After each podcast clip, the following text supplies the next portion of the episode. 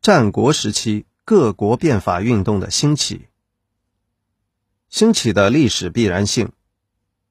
生产力的发展是各国变法风潮出现的根本原因。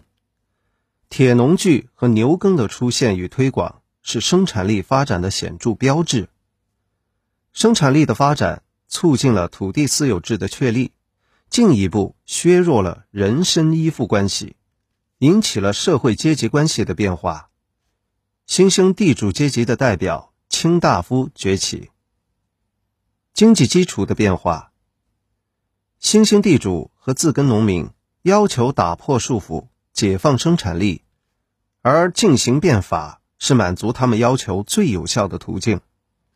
频繁的战争，为了在战争中把握主动权，各国都致力于富国强兵，很多诸侯国都进行了变法改革。法家思想的推动，法家提倡顺应形势进行变革，以法治国。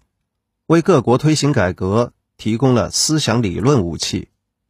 各国变法的历史启示：最高领导层必须有长远的眼光，团结一致，具备振兴国家和改革的决心；广泛吸纳人才，使国家拥有改革图强的动力；重视逆史，严肃法纪，强化行政功能；善于结合本国国情。找出走向富强的正确道路，使新政取得社会信誉，不被轻易逆转或取代，使百姓切身体会到改革带来的好日子，做到取信于民。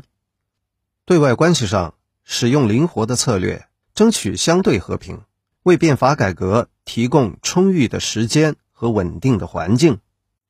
比较春秋时期的改革与战国时期的变法。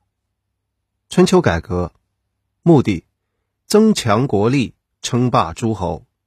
性质：奴隶主阶级的改革。内容：只改革内政，发展生产，没有涉及社会制度问题。影响：破坏井田制，加速奴隶制社会瓦解。战国变法目的：增强国力，实现统一。性质。新兴地主阶级的改革内容：废除奴隶主贵族特权，以法律形式确立封建土地私有制，发展封建经济。影响：中国进入封建社会。